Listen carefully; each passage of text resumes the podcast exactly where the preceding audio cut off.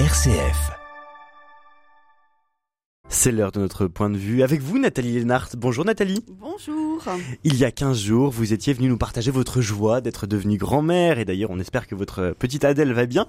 Ce matin, Nathalie, vous poursuivez votre réflexion sur le passage de flambeau entre générations.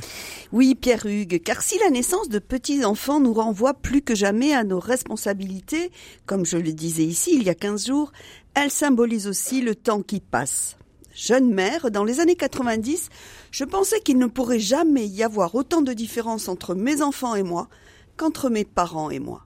Dans les années 60-70, dans ce grand bourg de campagne où je vivais petite, beaucoup de femmes restaient au foyer, la majorité n'avait pas fait d'études, la pilule était très peu utilisée, on taisait encore beaucoup de choses aux enfants à qui on ne parlait jamais ou peu, de la mort et de la sexualité. La foi dans le progrès et la technologie emportait tout le reste. apparition des pavillons et des supermarchés dans les zones rurales, suréquipement des maisons et des fermes, fin de la cohabitation intergénérationnelle, place croissante accordée aux postes de télévision. Mais aussi une vraie vie de village autour du marché hebdomadaire, de l'église, des fêtes et des kermesses, de l'entraide et du voisinage. D'où le choc que je ressens aujourd'hui en mesurant à quel point le, fossé est aussi grand, voire même plus grand, avec la génération des trentenaires. On n'imagine plus en effet nos quotidiens sans ordinateur, sans numérique, sans téléphone portable.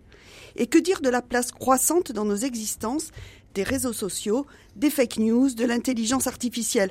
Ainsi, j'ai appris hier, Pierre Hugues, la création de la première chaîne d'information totalement artificielle. Et que vous inspire, Nathalie, ces changements en profondeur? Un sociologue posait récemment sur une autre euh, chaîne de radio à propos de l'équipement des municipalités en caméras de surveillance, la seule question qui, à mon avis, qui vaille, ces technologies améliorent-elles la qualité de nos vies et surtout la qualité de nos existences communes?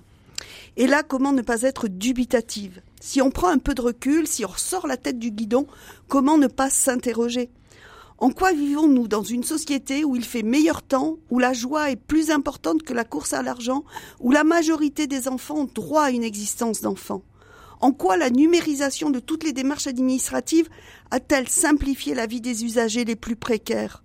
En quoi l'explosion des chaînes et des réseaux sociaux a-t-elle contribué à valoriser la beauté, la générosité, l'entraide?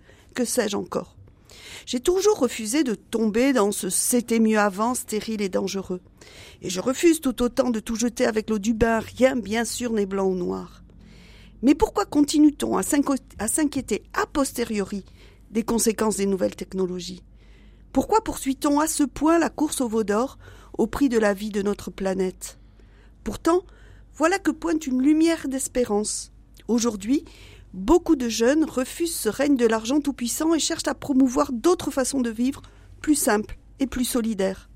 Écoutons-les, regardons-les, accueillons leurs propositions et leurs rêves. Qu'en dites-vous, Pierre Hugues Eh bien, Nathalie, moi j'en dis que vous me faites une transition rêvée pour l'invité de la matinale. Dans dix minutes, nous serons avec Joseph Dalloin. Il écrit La bataille du vélo, vaincre le système automobile, un livre justement où il remet en cause les technologies déployées avec les voitures. Il milite pour un retour à des modes de déplacement plus sobres.